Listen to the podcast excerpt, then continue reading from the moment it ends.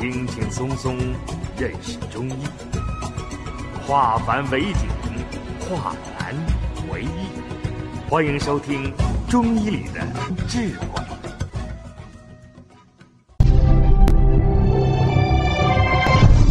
下面我们开始讲课。有一个镇静、镇惊，有一个宁心，有一个除烦，还有一个缩尿的功效。是我们往往在调遗尿的时候，通过导小牵星，达到一个醒神缩尿的作用。啊，最后我们再它加一个摩腹捏脊。达到一个什么作用？达到双桥，提高孩子的布尿能力。这是我们讲的肺脾两虚的一尿。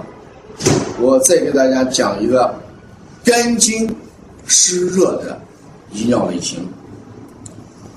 肝经湿热，这里面的湿。跟热是导致膀胱失约的一个主要原因。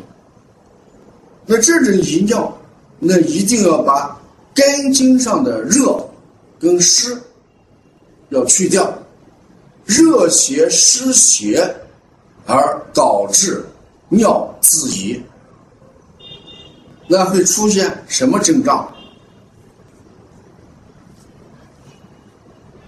移出尿频而尿量不多，但尿味腥骚，尿黄，这是一个主要的症状。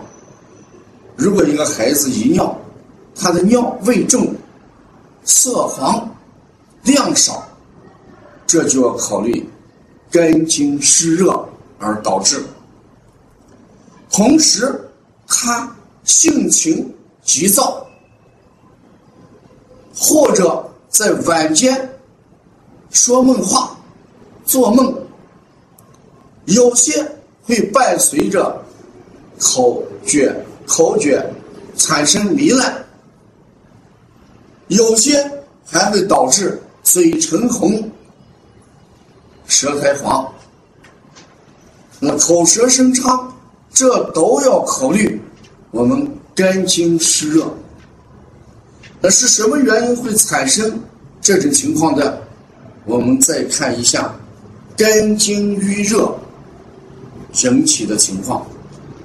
当一个人肝经郁热，也就预示着肝气不生。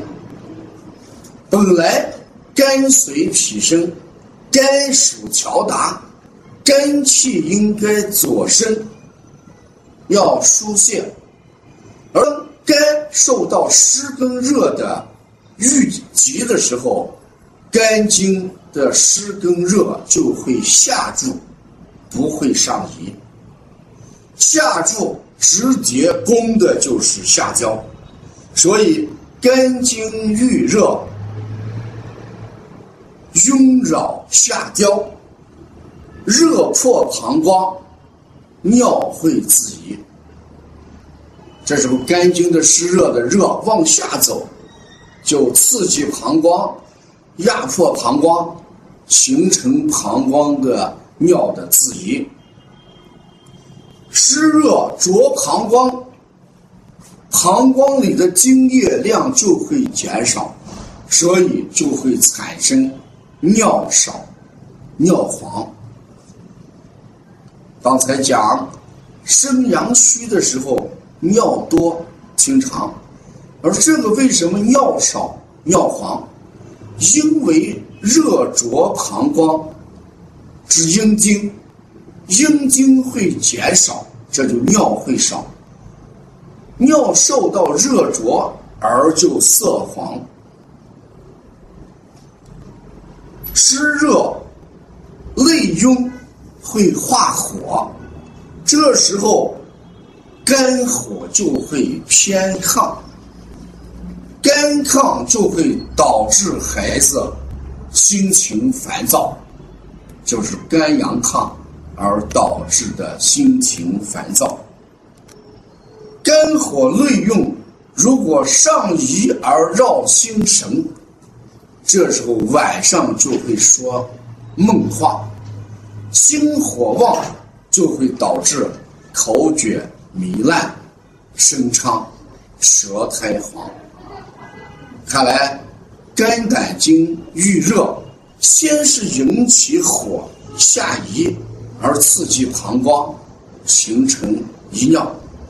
继而就会上移绕心火，导致孩子说梦话、做梦，然后心火旺的一系列症状就会出现。那这时候我们的治疗原则是什么？就是平肝清热。我们这样来配穴，第一组穴配的就是掐肝经。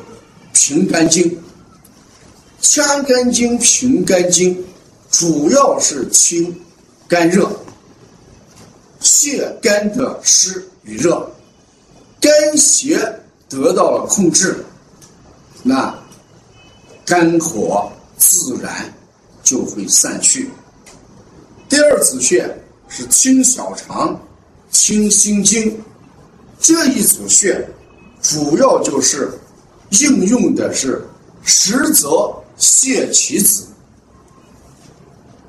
因为心为肝之子，在五行当中说肝为木，心为火，木生火就是肝生心，所以我们在治疗原则的时候，我们说母食泻其子。那肝火旺，我们通过泻心火，达到母食泻其子的作用，啊，所以我们清心经，也可以加坎道离，达到一个通过泻心火而泻肝火的目的。再配一组穴，就是清脾经。我们说清脾经。它主要的目的就是清脾利湿。当脾为湿所控的时候，这时候体内的湿就会增多，肝胆的湿热就会加重，所以我们通过清脾来达到一个利湿的作用。再配一组穴，就是补肾经、揉关元。推奇门，达到养阴滋热的这么一个效果。奇门穴就是调节小便的，我们推奇门就可以止遗，同时我们推奇门也可以治疗尿闭，所以不管是尿多。还是尿闭，我们都可以通过奇门穴来调节。所以我们今天加了一组补肾经、揉关元、推奇门，达到一针止遗的作用。再配一组穴，就是掐小天心。我刚才说小天心，它有清热、镇惊。醒神、止遗的作用，再加一个摩腹捏脊，达到阴阳双调。所以，我们遇到肝经有热的时候，我们除肝经的湿与热是关键。我们邦尼康经常在调这种肝经湿热的时候用。搓揉肝胆经，搓摩胁肋，加一些太冲、行间这样的穴位，它其目的就是把肝经的湿热给它调下去啊。在临床当中，我们经常能遇到的比较多的遗尿是肝经湿热而引起的遗尿和。肾气不足。对，遇到宝宝出现遗尿，我们主要根据他的症状来判定。那这种病我们治疗，同时也要跟这么几个方面做配合。第一，孩子的遗尿也是受神经来支配，神经调节二变。那我们怎么样拿达到孩子的神经能正常的调节二变？所以有些孩子不愿意让他让你在别人面前说他尿长，所以我们还要尊重孩子，尽量当着孩子的面要少谈这样的话题。同时，我们要配合相应的饮食习惯。比如说晚上我们的喝水，在睡觉之前就不喝水，或者少喝水，或者喝水的量提前，时间提前，量适中。我们一定要避免大家说水喝的越多越好。一个人的膀胱的个体差异不一样，膀胱的尿容量。也不一样，膀胱括约肌的能力不一样，肾气的运输能力不一样，肺气、脾气的驾驭能力也不一样，所以一个孩子喝多少水是一个量，不能一概而论。达到什么个情况，孩子。想喝水，这个时候让他喝；不想喝水的时候，不能强迫让他喝。所以有些孩子调遗尿，并不是说孩子病理上的遗尿，而是喝水量太多，膀胱老处在一种尿压很大，所以括约肌经常会失约。而形成遗尿，所以我们把水量控制，这也是一个关键。嗯，呃，遗尿作为这个小儿在他的生理成长发育过程当中一个常见的病，啊，我们在调理的过程当中，把握住肾阳不足，把握住肺脾不足。